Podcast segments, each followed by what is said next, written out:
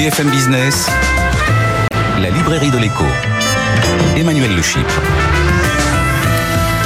Bienvenue dans la librairie de l'écho, l'émission de BFM Business qui vous offre chaque semaine le meilleur de la littérature économique. Alors évidemment, euh, pas d'émission sur les livres sans auteur. Nous en recevrons pour la première partie de l'émission mais c'est une émission exceptionnelle, mesdames et messieurs, puisque au cours de cette émission, nous allons remettre notre grand prix du livre d'économie que nous décernons avec la société de gestion Montpensier Finance, représentée par son président Guillaume Dard. Bonjour Guillaume. Très heureux de vous retrouver pour ce rendez-vous euh, annuel.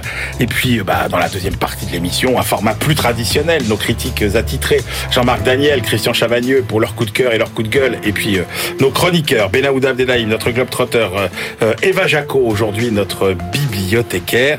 Mais tout de suite, on démarre donc avec notre Grand Prix du livre d'économie de l'année 2022. La librairie de l'écho. Spécial Grand Prix du livre éco BFM Business. Alors, le lauréat, vous le découvrirez dans quelques secondes. Il est à nos côtés sur ce plateau. Bon, allez, je trahis une petite, euh, petit secret. En fait, ils sont deux. Euh, vous allez voir. Alors, Guillaume, avant de vous donner la parole, de présenter le livre, de dire qui est le vainqueur. Je rappelle quand même notre objectif, c'est de décerner euh, ce prix à un livre euh, original qui fait avancer le débat économique, si possible un débat d'actualité qui repose évidemment sur une argumentation solide tout en étant lisible par un large public et qui, euh, grosso modo, mérite un vrai coup de projecteur pour cette contribution importante au débat. Guillaume, c'est vous qui euh, êtes à l'initiative de, ce prix, hein, euh, il faut le dire. Et pourquoi c'est important pour vous de vraiment de mettre en lumière chaque année un livre d'économie? Bon, D'abord parce que vous savez que j'adore votre émission, le Grand Prix de la librairie de l'écho, et que ça semblait important, on l'a décidé ensemble, Emmanuel, vous faites le modeste, mais qu'on mette en valeur un livre qui marquait euh, son année qui soit, comme on l'a dit, euh, euh, de source économique, mais avec une vision euh, souvent sociétale un peu plus large. Je crois que c'est aujourd'hui, ça va être le septième prix que, que mmh. nous remettons. Absolument. Et on a eu quand même des thématiques formidablement intéressantes qui ont été au cœur du débat de société. On a même été un peu en avance. Quand on a fait le, le, le climat après la fin du mois de Christian Gaulier, c'était très en avance. La guerre des métaux rares avec Guillaume Pétron, tous les livres ont été très bons. Mmh. Et, l'année dernière, avec les réseaux sociaux, Apocalypse cognitive de, de Gérard qui était euh, Absolument. extrêmement marquant et, qui... Allez, Guillaume, on lève le suspense. Allez, le suspense. Qui sont nos lauréats de cette année? Alors, le septième prix euh, BFM Business Montpensier Finance est accordé à Augustin Landier et David Tesmar pour leur ouvrage Le prix de nos valeurs. Bravo, messieurs. Bravo, messieurs. C'est publié, c'est publié chez Flammarion. Alors Augustin Landier, euh, je rappelle, euh, vous êtes euh, professeur de finance à HEC et David Tesmar, vous êtes vous aussi professeur de finance, mais de l'autre côté de l'Atlantique, au MIT à la Sloan School of Management. Alors, votre livre, alors Augustin, vous avez déjà reçu hein, pour le présenter brièvement. Votre point de départ, c'était quand même de dire bon voilà, il y a d'un côté euh, nos valeurs et combien on est prêt en fait à euh, finalement à mettre, est-ce qu'on est prêt à, à, dépenser pour pouvoir finalement être fidèle à nos valeurs? Est-ce que des décisions soient fidèles à nos valeurs?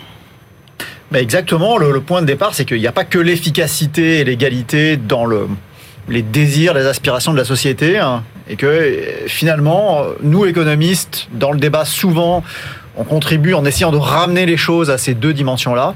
Mais en réalité, euh, bah, les, gens ont d'autres aspirations, d'autres grilles de lecture, et qu'il faut essayer de les comprendre et de les prendre à la lettre au lieu de dire qu'elles sont euh, déplacées.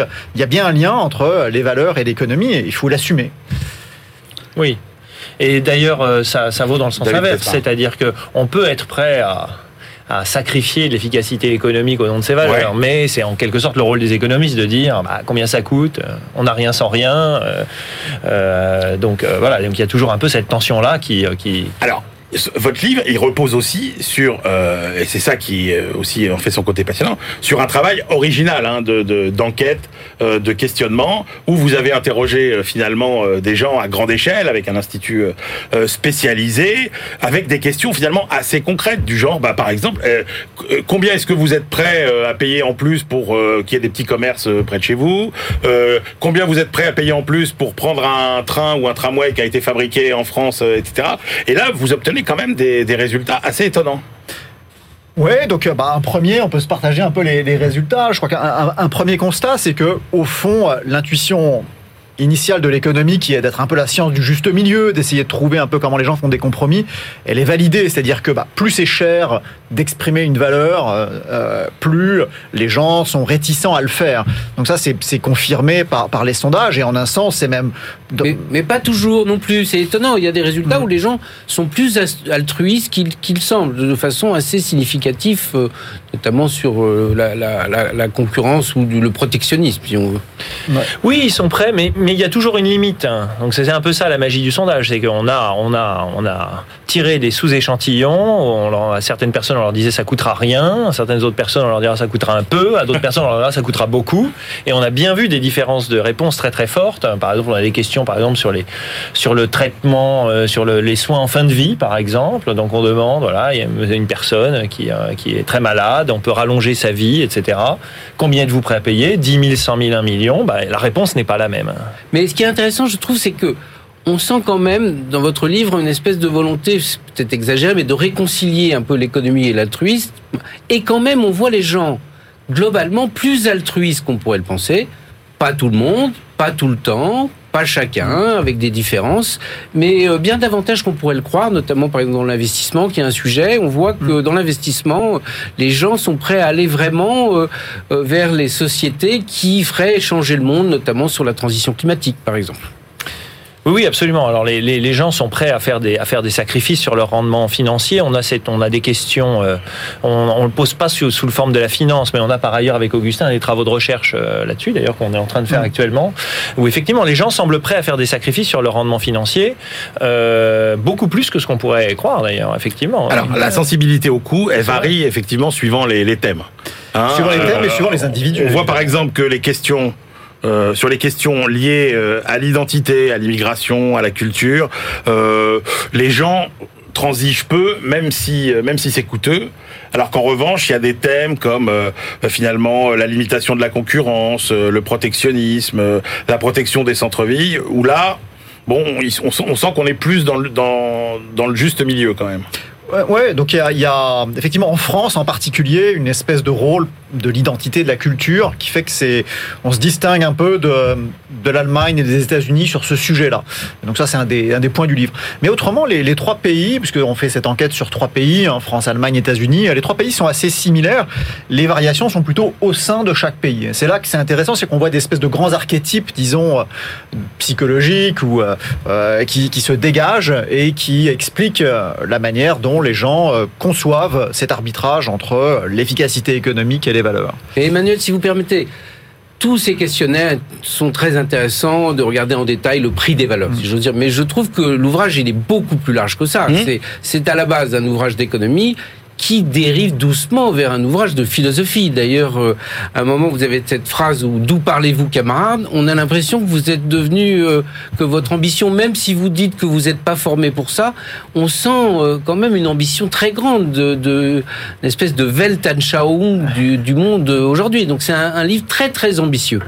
Bah, il y, a, il y a une inspiration qui est une inspiration pluraliste, en ce sens que ça reste un livre libéral, même si on dit, bon, il n'y a pas que l'économie. On peut, on peut vouloir mettre des frictions dans l'économie pour l'empêcher de bien marcher si ça euh, satisfait euh, certaines aspirations. Libéral, mais pas que. Mais, hein, mais c'est libéral au sens de, de l'acceptation de la pluralité des valeurs. Donc il y a une idée. C'est les valeurs sont très plurielles. Les gens C'est pas un livre d'économie libérale pure. Hein. C'est vous avez une formation d'ouverture d'esprit, mais il est très euh, parce qu'il y a l'idée quand même, c'est hein. comment on fait pour que les gens puissent vraiment décider eux-mêmes et qu'il n'y ait et, qu'il n'y ait pas finalement des, des, des, des, des fonctionnaires, des, des politiques hum. qui, qui décident à la place des gens en pensant ce qui est bon pour eux, mais à leur place.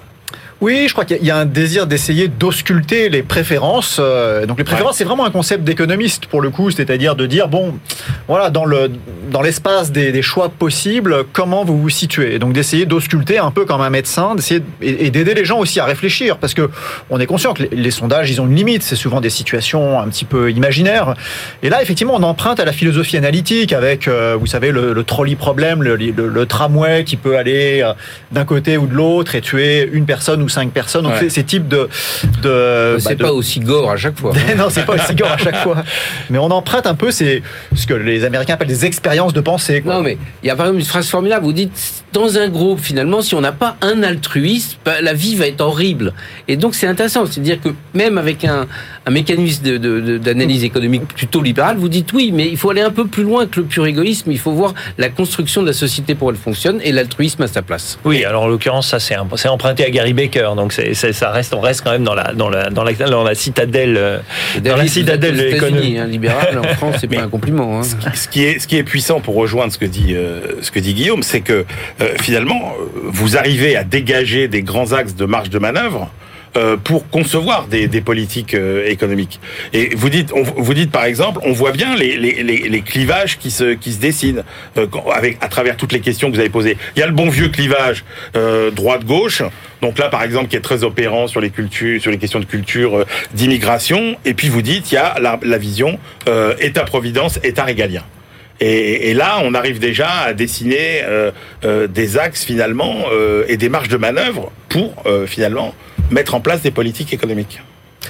Oui, on a un axe qui privilégie altruiste versus individualiste en quelque sorte. Il y a une idée, une notion de c'est là où l'altruisme intervient. On a des gens, on a dans la dans la population euh, des gens qui sont qui sont très individualistes. Ceux-là sont vraiment très en faveur des mécanismes d'économie. Ils aiment beaucoup qu'il y ait de la concurrence pure et parfaite, qu'il n'y ait pas de distorsion, qu'on subventionne pas les magasins de centre-ville, etc. Euh, donc ça c'est ça c'est pour les individualistes. Ça c'est ça c'est une, une partie potentiellement de l'électorat d'ailleurs. On pourrait réfléchir à quel candidat il s'attache, mais c'est en tout cas des gens qui pensent que l'individu est souverain, puis des gens qui pensent que l'individu doit être plus soumis au bon vouloir de la société. En tout cas, la, société vient en premier et l'individu ensuite. Et ces gens-là sont plus prêts à faire beaucoup d'entorses euh, à toutes les versions de. Et ça, c'est pas le clivage droite-gauche, c'est un clivage un peu différent. Et c'est pour ça que ce livre rend optimiste, c'est-à-dire qu'on voit que ça n'est qu'on peut dépasser ces clivages un peu traditionnels, qu'il faut aller plus loin que le pur économisme, mais qu'on peut tout à fait imbriquer l'un avec l'autre dans une situation qui est intelligente économiquement. Mm. C'est-à-dire que plutôt que dire je ne veux pas savoir, on voit bien le débat en mm. France, l'économie ça n'existe pas, que la politique domine. Non, on peut tout en gardant le raisonnement économique, mm. introduire des valeurs sociales et altruistes de façon positive sans faire tomber la maison France. Totalement. Je crois que l'idée, c'est que notre métier d'économiste, c'est pas de séparer les sujets. Euh, je crois que longtemps, la discipline s'est dit, bah, c'est important de séparer les sujets. Il y a des débats moraux d'un côté, des débats économiques de l'autre, mais on voit bien que ça fonctionne plus et que d'ailleurs, bah, nos étudiants non plus ne veulent pas de ça. Ils veulent poser les questions euh, euh, de manière simultanée. Et donc, bah, de plus en plus, je pense que la, la, discipline économique va être amenée à, à introduire ces questions de valeur dans le, directement dans, dans le champ euh, de mainstream. Ça va bah, pas être quelque chose d'égalif pour le nouveau gouvernement. mais oui, mais oui, non, non, mais, mais, mais, mais, mais c'est ça qui est intéressant. Et là où on est assez fier avec Guillaume, c'est qu'en fait, votre livre, il est sorti quoi Il y a six mois à peu près. Hein euh, Et euh, on se rend compte qu'il est encore plus, mais vraiment euh, utile aujourd'hui. Parce que qu'est-ce qu'il y a finalement dans, dans, dans votre livre? C'est aussi finalement une estimation des points d'équilibre sur beaucoup de sujets entre les valeurs et l'efficacité économique. À un moment où on sent bien que, euh, pour toutes les raisons politiques qu'on connaît, il va falloir sur beaucoup de sujets tenter des, compromis. Et donc là, vous nous donnez à chaque fois, presque sur chaque sujet, finalement, ces, ces points d'équilibre entre bah, euh, et un mode de raisonnement, euh, la un valeur mode de travail, et un mode de, justement pour essayer de faire ensemble. vous savez quoi Vous allez en envoyer un exemplaire à Emmanuel Macron. Bon, il l'a déjà lu certainement. Mais, mais il paraît qu'il hein l'aime beaucoup. Non, mais c'était euh, même, même il y a six mois. On, enfin, on pouvait pas penser que ce livre serait autant en situation qu'aujourd'hui. Euh. Oui, alors en même temps, il, est, il a été généré hein, par des questionnements de l'actualité, c'est-à-dire les gilets jaunes, le Brexit, où, on voyait bien que les économistes avaient une vision étriquée des choses, c'est-à-dire qu'il n'y a pas que la consommation pour mesurer le malaise des gens. Donc le mal-être tenait plus au fait que les gens se sentaient pas écoutés, euh, l'impression qu'il y avait pas du tout de débat, pas de délibération. Et effectivement, je pense qu'on a anticipé un petit peu que cette élection allait être un peu sur le, un désir de délibérer, un désir de reprendre la main sur le débat et de dire il n'y a pas que la conclusion de débat qui compte, il y a le débat lui-même, la manière dont on arrive en fait à se dire que bah, ça le compromis, c'est ça le consensus. Et donc le rôle du politique, c'est pas simplement de savoir quelle est la bonne réponse, mais c'est aussi de trouver le chemin pour euh, et oui, parce que la bonne réponse, De plus en plus, elle va s'élaborer euh, en mm, chemin. Exactement. Oui, et on dépasse la vision manichéiste un peu traditionnelle du monde, et c'est vraiment euh, un livre formidable pour 2022 mm. et, et, et, plus tard. Parce que, euh, ouais, David, on voit l'autre question, alors qui pour le coup est une question, euh, j'ai envie de dire presque universelle chez les chez les économistes, c'est quand même cette sacrée question de l'agrégation des préférences individuelles. Oui. Et ça, on l'aborde très peu dans le livre. On pense que c'est vraiment, ça serait une deuxième euh, deuxième étape notre point de départ, bon, c'est en ce sens que le livre est un petit peu libéral, c'est qu'on quand même, on, veut d'abord, avant de commencer à dire aux gens comment est-ce qu'il faudrait un peu arbitrer entre leurs différentes préférences, entre leur aspiration, leur supposée aspiration à l'égalité, etc. On va leur demander déjà à quoi ils aspirent. Donc en un sens, c'est un peu demander aux gens ce qu'ils pensent. Maintenant, on est tous d'accord que parfois, euh, bah, il y, a une discussion morale, il y a une délibération morale, euh, potentiellement entre les gouvernants et le peuple, ou même au sein du peuple, sur euh, ce qui est la bonne chose, ce qui est la bonne vie, ce qui est la bonne, ce qui est la bonne économie, la bonne décision politique, etc.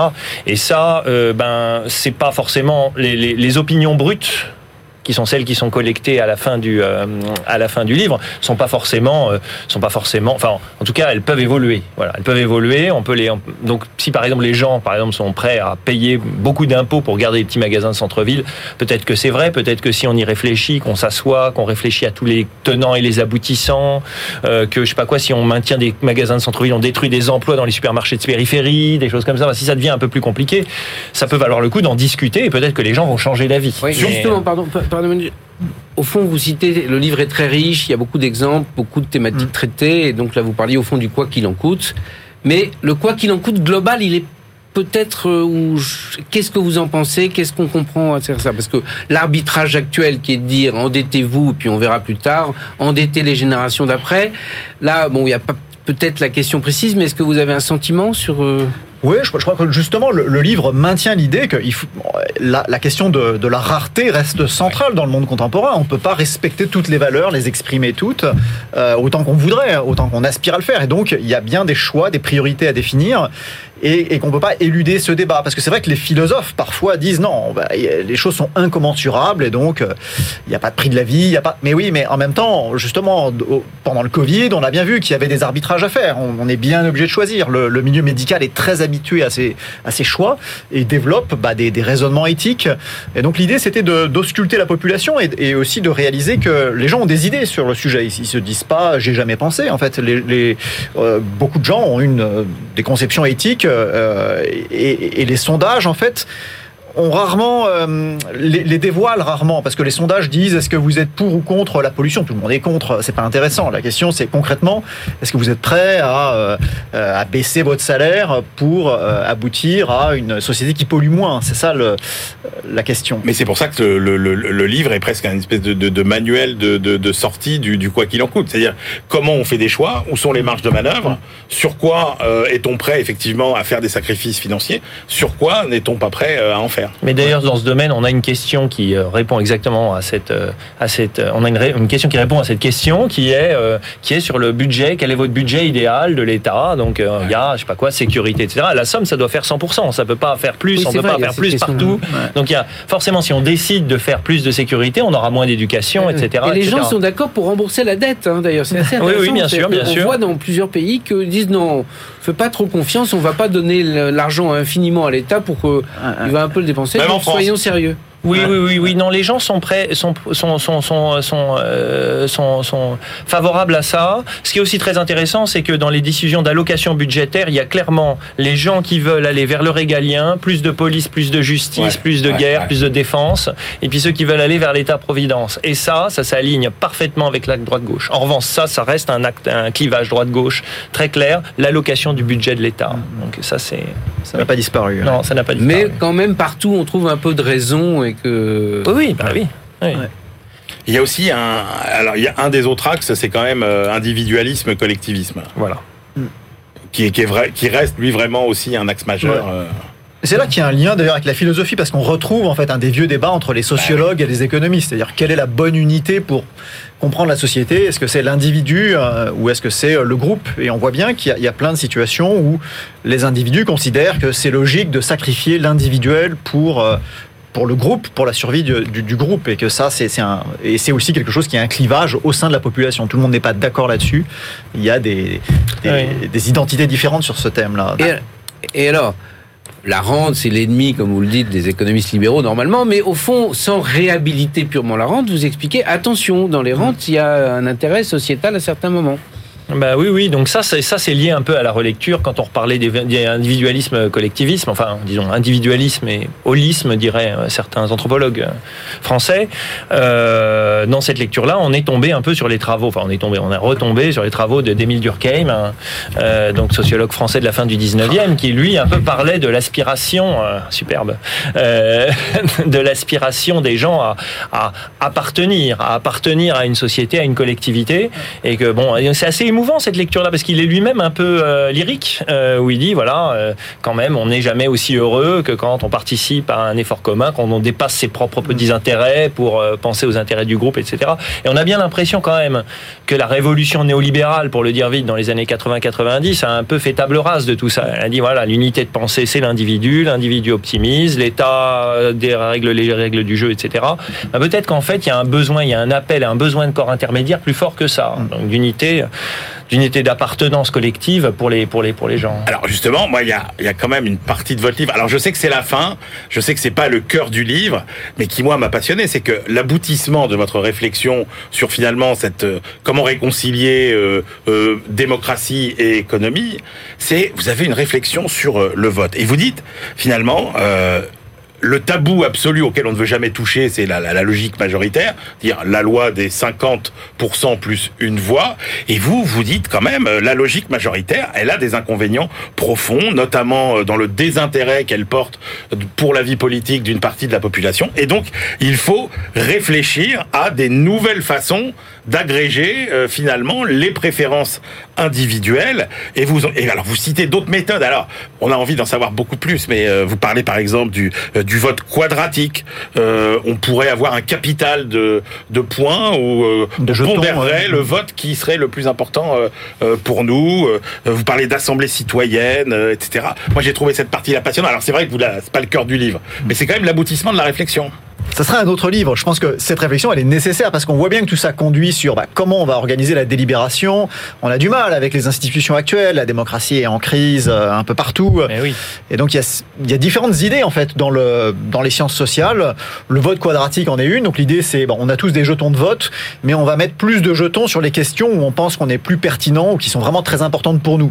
Donc, par exemple, je sais pas, est-ce qu'il faut euh, réintroduire euh, l'ours dans les Pyrénées? Moi, j'en sais rien. Et il vaut mieux pas que je vote sur ce sujet. Il vaut mieux que je laisse les autres s'exprimer donc vous, euh, sur vos 1000 jetons, par exemple, vous en mettez un sur l'ours dans les Pyrénées Moi, je fais du vélo à Paris, donc j'ai des idées sur euh, ah les endroits où il y a des problèmes. Pour, voilà. Donc là, vous mettez 500 jetons sur, euh, sur, le vote municipal. Voilà. Mais, Et donc, ça permet de s'exprimer, en fait, sur les sujets où on pense qu'on est pertinent et qui nous sont les plus chers. Mais de façon générale, effectivement, tout ce qui est modulaire, local, de décision modulaire, locale, pour un peu, hmm. pour que les, pour que les citoyens se ressaisissent de la décision collective, pour qu'ils aient l'impression d'appartenir à un collectif, on sent bien que c'est un bon substitut à des élections nationales euh, où on voit que les taux d'abstention sont de plus en plus élevés. Donc euh, il y, a, quand même besoin de, local, de collectif, de décentralisation. Bon, bah, au moins, je crois qu'on est bien euh, dans, notre objectif, Emmanuel, puisqu'au fond, notre idée avec ce Grand Prix du livre éco BFM Business Montpensier, c'est de faire avancer le débat. Donc on l'a fait avancer avec le système de santé. Vous vous souvenez, c'était juste au moment du Covid quand Frédéric Bizarre a dit le système de santé français ne résistera pas à une simple grippe. une semaine après, il y avait le départ du Covid. Bon, je suis pas sûr qu'on ait trouvé des solutions. Christian Gaulier a beaucoup fait avancer en France le débat avec le climat après la fin du mois.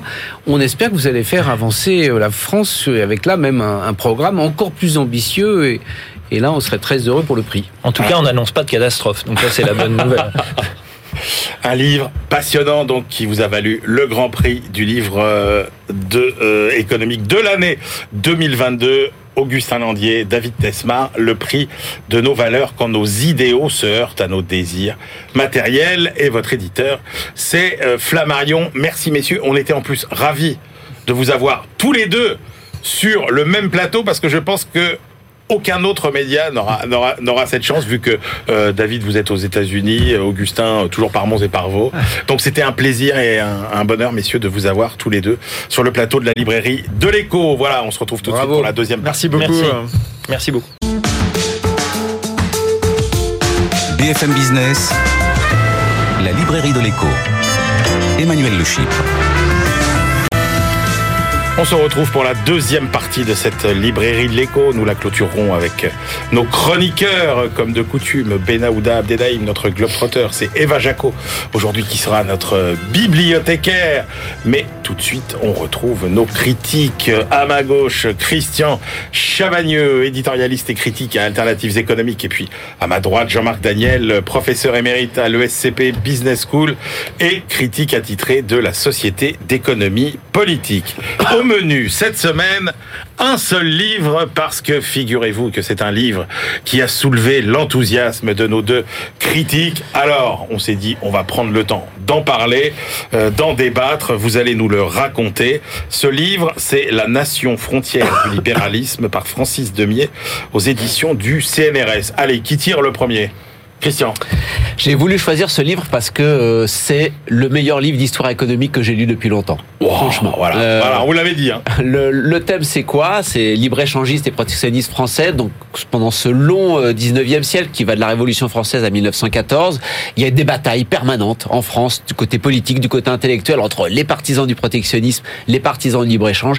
Et ce livre, avec une érudition absolument fabuleuse, nous raconte le détail de ces batailles, la Révolution, l'Empire, euh, la Restauration, etc., Louis-Philippe, etc., etc., Napoléon III, et de manière absolument, euh, euh, moi, j'ai, que j'ai trouvé passionnante. Alors c'est un livre d'universitaire, hein, il faut, c'est, dense, faut rentrer dans le détail. Peut-être un mot sur l'auteur quand même. C'est ça, oui, c'est, un, professeur émérite à, à Nanterre, qui est un spécialiste du, du 19e siècle, que moi j'ai découvert à l'occasion de ce livre. Jean-Marc le connaissait déjà, moi j'ai découvert, franchement, juste avant d'entrer dans le détail, voilà, ce, ce panorama général, un livre fabuleux d'histoire économique. Jean-Marc Daniel. Je rejoins parfaitement ce que vient de dire Christian. C'est un livre extraordinaire. Donc euh, Francis Demier, c'est un grand spécialiste du 19e siècle. Il a fait un livre sur la restauration qui est, à mon avis, j'en ai lu deux ou trois, c'est le meilleur. Et on retrouve le, le, talent de Francis Demier, c'est à la fois clair, simple, érudit, l'a dit Christian, et surtout c'est de l'histoire chronologique. On commence ah. en 1786, on finit en 1914. Il y a quatre grandes périodes la Révolution, l'Empire et la Restauration, la monarchie de Juillet, toute la période autour de Napoléon III avec la Deuxième République et puis les tout débuts de la Troisième République et puis ensuite la Troisième République. On s'y reconnaît, il n'y a pas de problème, on passe pas son temps à naviguer d'une période à une autre, ça s'enchaîne. Et en plus, il aborde les choses en donnant le point de vue des théoriciens de l'économie, des économistes, le point de vue du monde de l'entreprise, puisqu'on parle de libre-échange et de protectionnisme, et le point de vue des pouvoirs publics. À chaque fois, c'est clairement organisé. Vraiment un livre remarquable sur le fond et sur la forme. Alors, qu'est-ce qu'il faut retenir de, de, ces grandes périodes Bon, moi, moi, j'ai découpé plutôt en deux grandes périodes pour pas trop, euh, euh, voilà, aller dans, dans le détail. La première, en gros, de la Révolution française jusqu'à Louis Philippe, et puis la deuxième, Napoléon III jusqu'en 1914. Il y a tellement d'informations, j'en prends euh, une ou deux. Euh, la France a été essentiellement protectionniste dans la politique. Pourtant, intellectuellement, c'est plutôt les économistes libéraux qui sont qui sont qui sont en tête. Si je vous dis, citez-moi un économiste protectionniste français de la première moitié du 19e. Alors l'auteur en cite plein, je crois que je ne connaissais aucun. Euh, c'est les libéraux qui ont gagné intellectuellement, mais dans la pratique, dans la politique, c'est plutôt une politique protectionniste qui est suivie en France. Jusqu'à Louis-Philippe, Louis-Philippe lui commence à avoir des petites tentations libérales.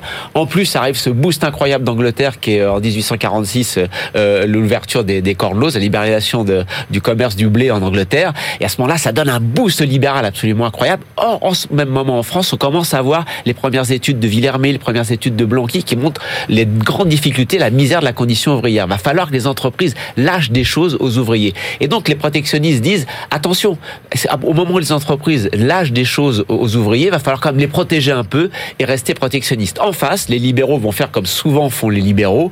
Une partie qui vont être modérés, qui vont dire, ouais, c'est vrai, il faut faire attention, et une partie qui devient des libéraux non seulement intransigeants, c'est la liberté du commerce et c'est tout, il n'y a pas de petite liberté ou de grande liberté, il y a la liberté ou il n'y a pas la liberté du commerce, et surtout, il faut se battre contre ces spoliateurs de l'entreprise que sont les salariés qui réclament euh, de, de, de, la baisse du temps de travail ou des salaires. Bien évidemment, je reprends cette expression à l'un des polémistes libéraux les plus célèbres de l'époque, Frédéric Bastiat. Et puis, donc cette partie est intéressante, mais quand on bascule dans Napoléon III et, et, et ensuite la fin du 19e, pour moi, c'est la partie la plus passionnante du livre. Le coup d'état douanier de Napoléon III, on est dans une ambiance française très protectionniste, et là, tout d'un coup, la France apprend que, euh, le pays a signé un traité de libre-échange avec l'Angleterre, le fameux traité de libre-échange comme d'aide chevalier. La description politique de la façon dont euh, le traité est construit, bâti dans le plus grand secret, euh, sans mandat de chevalier du côté français, sans mandat du côté Cobden, du côté anglais. C'est absolument fabuleux. Tout est raconté. C'est absolument génial. on s'aperçoit qu'à côté de Michel Chevalier, donc l'économiste français qui va porter ça, il y a d'autres, le, président, le, le, ministre du Commerce, le président du, du Conseil d'État, qui vont être les rouages, les technocrates clés, j'ai envie de dire, qui vont permettre à tout ça de venir. Les protectionnistes vont mettre 20 à 30 ans pour s'en remettre. Et c'est Jules Méline qui va arriver et, et reprendre le flambeau, je dirais, protectionniste je passe très vite, hein, il y a beaucoup plus de détails dans le livre, bien sûr. Méline qui va revenir avec une, une volonté protectionniste qui est à la fois Méline nous dit, j'ai trouvé cette citation absolument incroyable, il y a une sorte de mondialisation industrielle qui est en train de se faire. Et au moment où les lois sociales vraiment se développent, en 19e en France, font un peu de protectionnisme, il va nous dire aussi, il faut rattacher la population rurale, qui est la majorité de la population française, à la République. Et si on ne protège pas les ruraux avec euh, le protectionnisme, on va mettre en l'air la République. Donc il y a une dimension beaucoup plus politique qu'économique. Alors malheureusement, Méline va se tromper en disant que l'avenir de la France, c'est l'agriculture et non pas l'industrie. De ce point de vue-là, il se trompe. Est-ce que c'est -ce c'est est -ce c'est vraiment des mouvements de balance euh, cyclique, euh, euh, Jean-Marc, entre cette tentation d'ouverture et cette tentation.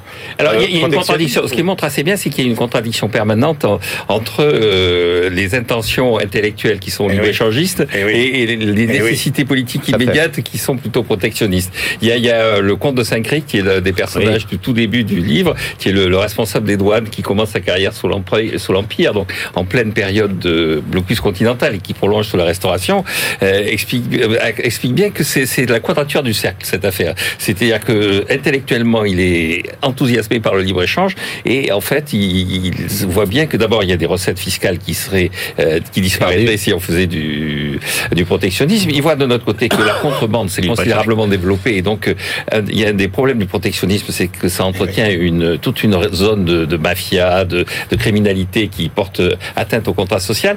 Et donc il y a une formule qui est d'ailleurs en quatrième de couverture que euh, qui résume assez bien tout ce qui s'est passé, qui est dû aussi à un des collègues, un des responsables du, service des douanes, c'est liberté au dedans, protection au dehors, tels sont les éléments de la régénération. C'est-à-dire que le, pays euh, considère qu'effectivement il faut être libéral à l'intérieur de, l'économie, il faut abattre toutes les réglementations, toutes les barrières qui pouvaient y avoir, les péages qui pouvaient y avoir encore sous l'ancien régime. En revanche, il faut se protéger. Et en fait, par rapport à ce que dit Christian, moi, ce qui m'a frappé, c'est que euh, effectivement, le, le, les intellectuels, les économistes sont quand même il y a, Méline dit euh, les académiques sont libéraux et les politiques sont protectionnistes. Et, et, et, donc, euh, par rapport à tout ça, ce qui est frappant, c'est qu'il y a aussi un enjeu vis-à-vis des puissances extérieures. C'est-à-dire que l'Angleterre fascine, mais on redoute aussi l'Angleterre. Le passage sur Louis-Philippe, euh, c'est une période où il faut faire comme les Anglais, mais l'Anglais, ça reste quand même fondamentalement quelque part l'ennemi. Quant, quant, à Jules Méline, il l'a bien dit. Euh, le, le, le, la base rurale, c'est des gens qu'il faut associer à la République et c'est aussi les futurs soldats de la revanche. Et donc il faut les garder, il faut les maintenir, il faut les préparer. Et, euh, et, donc et l'Allemagne est protectionniste. Donc euh, il faut faire comme l'ennemi, c'est-à-dire il faut se préparer sur les mêmes bases que l'ennemi. Il y a des figures, des personnages, euh, des, intellectuels qui, qui, émergent particulièrement de la période ou pas? Il y en a, il y en a plein. Il y a, des personnages fabuleux à toutes les pages. Et on en découvre. Moi, je découvre Auguste Mimael, qui est un personnage qui est un grand patron français, qui est l'organisateur euh, du patronat protectionniste. Parce que, en fait, ce qu'on comprend à la lecture de ce livre, c'est que le protectionnisme contre le libre échange, c'est pas l'État contre les, les, les, les, grands acteurs privés. Eh c'est les grands propriétaires fonciers, les, capitalistes, mais qui sont les capitalistes coloniaux, les capitalistes manufacturiers. Tout ça pense pas la même chose. Au sein des capitalismes manufacturiers, vous avez un Oberkampf dans le textile qui veut être plutôt libre-échangé, vous avez un Richard Lenoir qui est plutôt protectionniste. Même au sein du même secteur, vous avez des gens qui, s'opposent. Vous avez euh, le textile qui a peur du textile anglais et euh, qui veut un peu se protéger. Vous avez tous ceux qui font des chemins de fer et qui veulent pouvoir acheter du fer à bas prix et qui, sont plutôt libre-échangistes. Donc c'est une bataille en permanence, euh, plutôt donc sur l'ensemble du 19e, à, part cet épisode de Napoléon III, une France plutôt protectionniste. Les effets, et je trouve que c'est de temps en temps, il y a deux trois petites phrases dans les chapitres conclusifs, mais c'est le vrai débat en fait de fond. L'auteur nous dit, finalement, le traité de libre-échange, il n'a pas bouleversé le commerce français. Finalement, Méline, ça n'a pas bouleversé le commerce français. Est-ce que les politiques commerciales nationales, étatiques, euh, ont une influence si grande qu'on le pense sur le commerce ou est-ce que c'est plutôt l'innovation, ce que font les patrons, ce que font les grandes entreprises ou pas? Et je trouve que c'est une bonne question et c'est l'une des multiples questions fascinantes que pose ce livre. Oui, il y a aussi un autre trait, c'est effectivement au sein du patronat. Le patronat n'est pas uniforme. Auguste Mimerel, c'est un personnage qui était... Vous savez, on dit qu'il a été député sous Louis-Philippe, républicain sous la Deuxième République, sénateur sous l'Empire, et à la fin on lui dit vous avez eu un parcours un peu zigzagant. Il dit pas du tout. J'ai toujours été protectionniste. il, représente, le patronat du Nord, le patronat textile. En face de ça, il y a le patronat des ports. En particulier, ma chère ville de Bordeaux est assez souvent colonial, colonial. Parce qu'effectivement, elle réclame effectivement le commerce. Alors axé sur le, commerce colonial, le sucre et tout ça, mais le, le monde Bordeaux et Marseille sont du côté des libre échangistes, alors que le Nord textile est fondamentalement protectionniste. Et donc, il y a une force intellectuelle libérale à Bordeaux. Je comprends pourquoi Jean-Marc Daniel est devenu libéral. il, pouvait pas échapper, il, ne pouvait pas échapper à son eh environnement eh géographique. Je, suis fier de ma ville d'origine. Mais on vous comprend, Jean-Marc, on vous comprend. Bon bah écoutez, euh, en tout cas, euh, vous nous avez vraiment envie de donner, envie de lire ce livre, La Nation, frontière du libéralisme par Francis Demier aux éditions. Demier, Demier. Demier, pardon. aux éditions, aux éditions du CNRS. Euh, allez, on retrouve tout de suite notre euh, notre bibliothécaire du jour. C'est Eva Jaco qui nous emmène sur les routes des États-Unis à la rencontre des naufragés des subprimes. BFM Business, la librairie de l'écho. Les livres d'hier et de demain. Eva, bonjour. Bonjour Emmanuel. Eva, journaliste à BFM Business, notre bibliothécaire du jour, qui nous emmène à la rencontre. Comment on peut appeler ça, Eva les, naufragés des subprimes euh, euh, aux États-Unis euh, au milieu des années 2010. Exactement, c'est des nouveaux nomades américains. Donc Jessica Bruder, elle est journaliste et elle se lance en 2015 dans un projet de trois ans d'enquête et elle récolte des centaines de témoignages sur donc ce phénomène des euh, nouveaux nomades, des travailleurs itinérants. Alors elle écrit euh, Nomadland, donc c'est un livre qui met en lumière euh, ces nouveaux précaires, souvent âgés de 60 à 70 ans. Ils sont, ils approchent de l'âge de la retraite ou bien ils sont déjà retraités et ils doivent revoir leur mode de vie puisqu'ils ont perdu leur maison suite à la, à la crise économique de, des subprimes de 2008. Alors ces nouveaux nomades, on peut les comparer aux fermiers d'Oklahoma des raisins de la colère de Steinbeck qui eh était en dans les années 30 partie chercher euh, du travail en Californie. Et eh bien ici, Jessica Bruder, elle dresse le portrait de ces hockey de la grande récession. Alors, comment euh, ont-ils fait pour euh, s'en sortir finalement bah, après avoir perdu leur maison? Alors, on va pas rappeler toute la mécanique mm. des subprimes, hein, des gens qui parient sur la hausse des prix de leur maison avec des crédits très faibles au début, et puis patatras, les prix qui arrêtent de monter, ils peuvent plus rembourser, ils se retrouvent, ils se retrouvent à la rue. Et là, Comment ils font pour s'en sortir Eh bien, eux, donc, euh, ils se sont euh, affranchis de leur loyer en s'installant euh, dans des vannes, dans des camping-cars, parfois même dans des voitures. Et ils sillonnent le pays à la recherche d'emplois saisonniers. Alors, l'héroïne de ce roman, elle s'appelle Linda May. Elle incarne, elle, le symbole de toute cette communauté. Elle est âgée de 64 ans et elle enchaîne les boulots précaires. Alors, elle est à tour de rôle gardienne de camping. Elle est employée dans des entrepôts Amazon où elle fait, elle ramasse des betteraves et elle donc sillonne les États-Unis à bord de sa Jeep et elle tire derrière elle donc sa roulotte qu'elle a surnommée Squeezine, soit l'auberge étroite. Alors, le plus étonnant, c'est que on, pourrait penser que c'est un mode de vie euh, euh, précaire, extrêmement mm. subi. Et en fait, euh, quand on rencontre nomades, eh ben, pas du tout. Exactement. En fait, au fil du récit, en effet, on s'aperçoit que ce qui est au départ une contrainte ou euh, une situation qui est euh, subie, à savoir perdre sa maison, devenir un travailleur itinérant, eh bien, euh, c'est une nouvelle vie où on voit la solidarité, l'entraide, l'amitié, même parfois entre entre les nomades, entre ces gens qui se rencontrent au fil de l'eau. Eh bien, ça devient une force. Alors, on suit cette communauté dans leurs aventures, dans leurs mésaventures, comme par exemple l'ameublement de leur van, leur peur, mais aussi leurs galères, par exemple crever en en plein milieu du désert, euh, sans avoir de route de secours, euh, ni personne pour euh, nous aider. On les suit dans leur travail et dans leurs rencontres, leurs moments de bonheur. Donc rencontres avec des personnes, mais aussi avec des paysages magnifiques. Alors ici, donc, le nomadisme, le minimalisme et la marginalité, ça devient pour ces gens une définition d'une nouvelle liberté. Et beaucoup d'entre eux, justement, ne veulent pas forcément revenir à une vie normale avec un toit sur la tête. Ils veulent continuer leur route et garder leur indépendance. Merci Eva Jaco de nous avoir euh, proposé euh, cette plongée à la rencontre de ces naufragés des subprimes. C'est le livre euh, de Jessica Bruder, Nomadland. Merci beaucoup. Eva, eh ben, on reste finalement dans une forme de, de nomadisme avec notre globe-trotter Benahouda Abdelhaim qui lui va nous proposer sa moisson d'études récoltées à travers le monde. Business, la librairie de l'écho. Les livres d'ailleurs. Cher Benahouda, bonjour. Bonjour. Allez, on commence, euh, Benahouda, avec une revue des dommages agricoles de guerre en Ukraine. Alors l'intérêt euh, premier de ces travaux, c'est qu'ils sont effectués de l'intérieur, euh, au cœur de, de système agricole ukrainien, par des experts ukrainiens, ceux de l'école d'économie de Kiev, en partenariat avec le, leur ministère de, de l'Agriculture. À la mi-juin, Roman Neiter et ses collègues sont parvenus à une évaluation globale de 4,3 milliards de dollars euh, de dégâts. Leurs estimations cumulent les dommages causés par euh, la guerre aux, terres agricoles, aux machines et aux infrastructures euh, du secteur. Le passif le plus lourd concerne d'abord les surfaces cultivables. il y a les, dommages physiques directs, mais aussi les diverses pollutions qui que provoquent par exemple les bombes qui n'ont pas explosé, les eh munitions également. Ça représente en tout, d'après cette recherche ukrainienne, des dégâts d'un peu plus de 2,1 milliards de dollars. Euh, suit l'endommagement de la couche fertile des sols, euh, qui est un facteur très important. Les auteurs euh, mettent par exemple en exergue les altérations qu'entraîne le passage des, chars avec leurs chenilles. il faut aussi réparer l'infrastructure d'irrigation. ce seul poste budgétaire, si je puis dire, est estimé ici à 225 millions de dollars, notamment dans le sud du pays. mais même là où la guerre n'a pas frappé, il y a l'obstacle de la logistique, un obstacle majeur, ce qui fait qu'en fin de compte, environ 2 400 000 hectares euh, pourrait ne pas être récolté, euh, perte donc de 1,4 milliard de dollars.